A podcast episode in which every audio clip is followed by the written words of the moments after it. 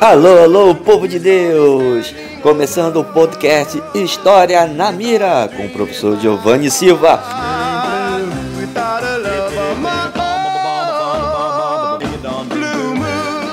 Olá, povo de Deus! É o professor Giovanni Silva, o professor bonitão tão tão tão, com um podcast História na Mira. E hoje vamos falar sobre a história do Brasil, sobre as capitanias hereditárias e os governos gerais. Mas antes disso, um recadinho para você.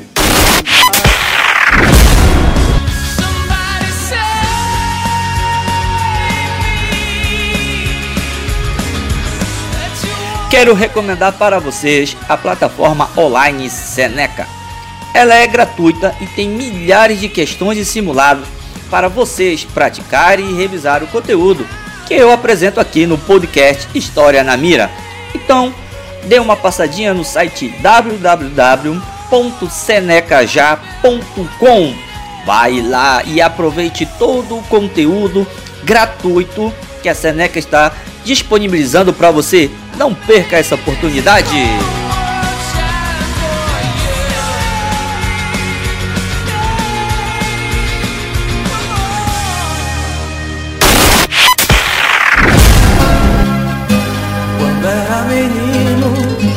Sabia que o amor caminhava pela vida e o teu infinito eu tentei querer como um sonho que eu amava sem saber.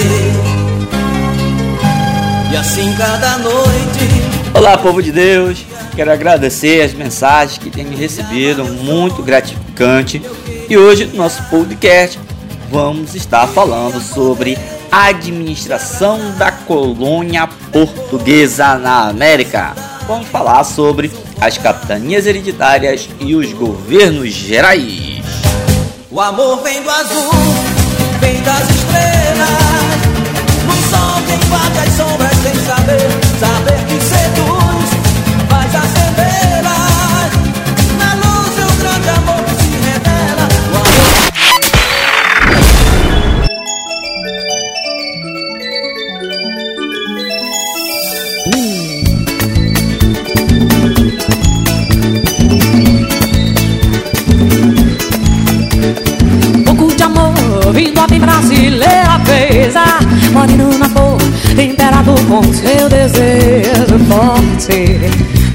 De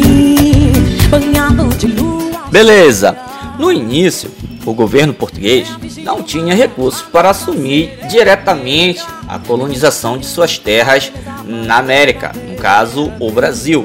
Então, a solução foi transferir essa tarefa para particulares, beleza? Sendo assim, o Brasil, a colônia portuguesa, ela foi dividida em 15 faixas de terras, chamadas de capitanias hereditárias, que se estendiam do litoral até a linha imaginária estabelecida pelo Tratado de Tordesilhas, assinado em 1494 entre as potências ibéricas, ou seja, entre Portugal tá, e Espanha. Cada capitania tá, era administrada por um capitão donatário, beleza? Escolhido pelo rei de Portugal, que tinha a permissão de usufruir as terras pertencentes à coroa. Mas é bom lembrar que esse capitão donatário ele não podia vender essas terras.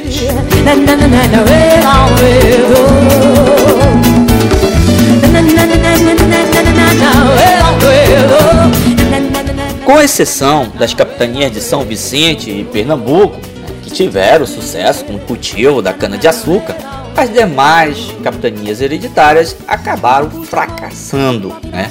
Os altos custos do empreendimento, o isolamento das capitanias, as doenças tropicais e as relações hostis com os indígenas, entre outras dificuldades, impediram que muitos donatários tomassem posse de suas terras aqui no Brasil maré, a real natureza bela. A feiticeira do olhar tinhoso.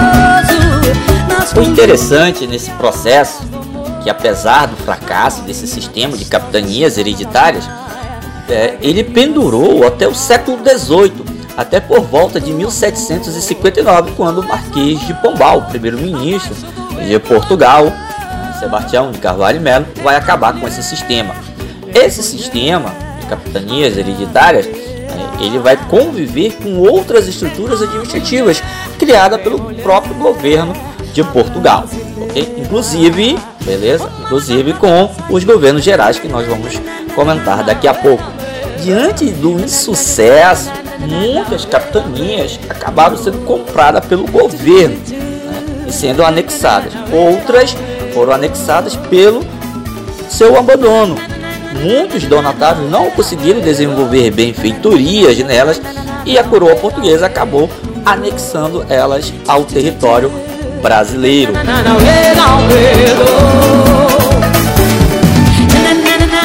Devido a esse sucesso das capitanias hereditárias, em 1548, a coroa portuguesa criou o governo geral.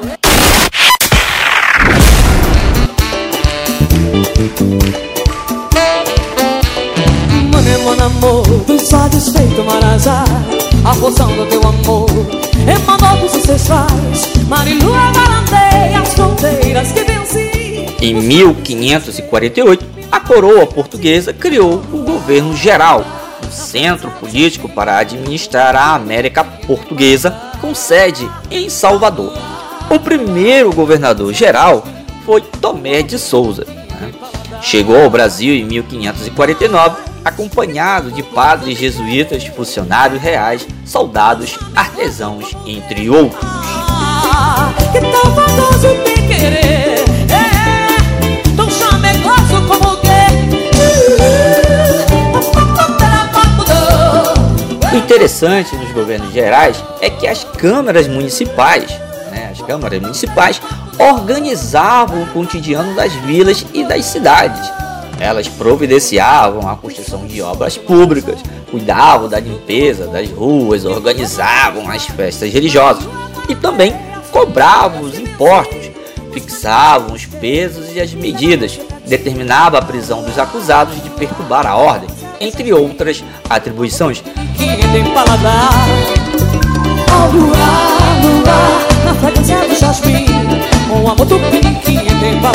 Somente os chamados homens bons, que eram os proprietários de terras e escravizados, que eram portugueses ou seus descendentes, podiam ser eleitos vereadores das câmaras municipais. O governador geral, né, ele tinha muitos poderes e muitas obrigações, como, por exemplo, deveria neutralizar a ameaça constante dos indígenas, combatendo-os ou fazendo alianças com eles combater os corsários, ou seja, os piratas, fundar povoações, construir navios e fortes, garantir o monopólio real do pau-brasil e incentivar a expansão da cana-de-açúcar. Também procurar metais preciosos e defender os colonos.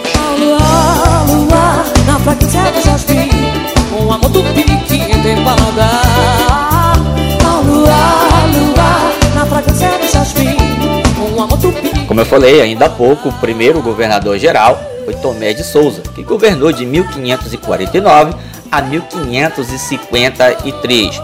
Tomé de Souza, tá? ele fundou Salvador, introduziu o gado bovino no Brasil, incentivou a criação de engenhos, trouxe o primeiro bispo e o primeiro grupo de jesuítas para o Brasil, organizou entradas, que eram expedições oficiais, né, que procuravam metais preciosos. Introduziu a mão de obra escrava africana no Brasil. O segundo governador geral se chamou Duarte da Costa.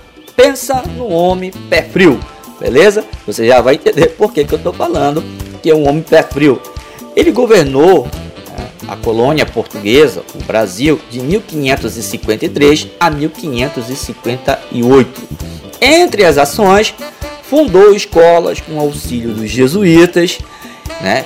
No governo dele, tá? no governo dele, por isso que eu falei que ele é, foi muito pé frio, né? porque no governo dele inicia a Confederação dos Tamoios, né? revolta indígena contra os maus tratos e escravização por parte dos portugueses. Né? E aí você tem uma grande guerra entre portugueses e indígenas. Ocorreu também a invasão francesa no Brasil que gerou a França Antártica no Rio de Janeiro. O homem né, não conseguia realmente é, administrar o Brasil. O terceiro governador geral vai ser Nendi Sá, que governou de 1558 a 1572. Nendi Sá né, vai ter a pacificação dos tamoios, né, por ação dos jesuítas. Também vai expulsar os franceses do Rio de Janeiro, com a ajuda do seu sobrinho Estácio de Sá. Também em seu governo que vai ter a fundação da cidade de São Sebastião do Rio de Janeiro e ele né, vai combater a escravidão indígena. Na frequência do jasmim, um amor tem paladar. Ao luar, luar, na frequência do jasmim, um amor tem paladar. Aí você pode perguntar, professor bonitão, tão, tão, tão do meu coração, como é que eu posso diferenciar esses dois tipos de administração colonial portuguesa aqui no Brasil? Né? Muito simples e isso você precisa ter tá? na sua mente. Primeiro que as capitanias hereditárias é um sistema particular, onde a coroa portuguesa vai doar terras a particulares para fazer o processo de colonização, beleza? Já os governos gerais não, pai. Os governos gerais tá, são a centralização, aonde Portugal resolve realmente implantar uma economia é, e a colonização definitivamente, beleza?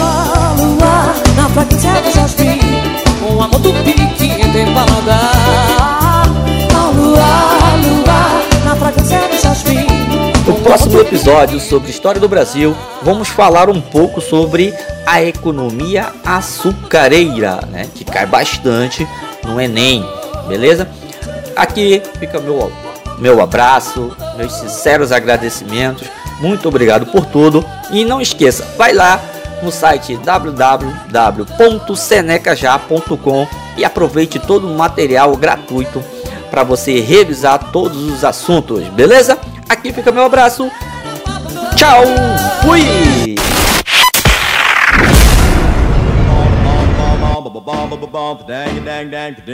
Blue moon, you saw me standing alone.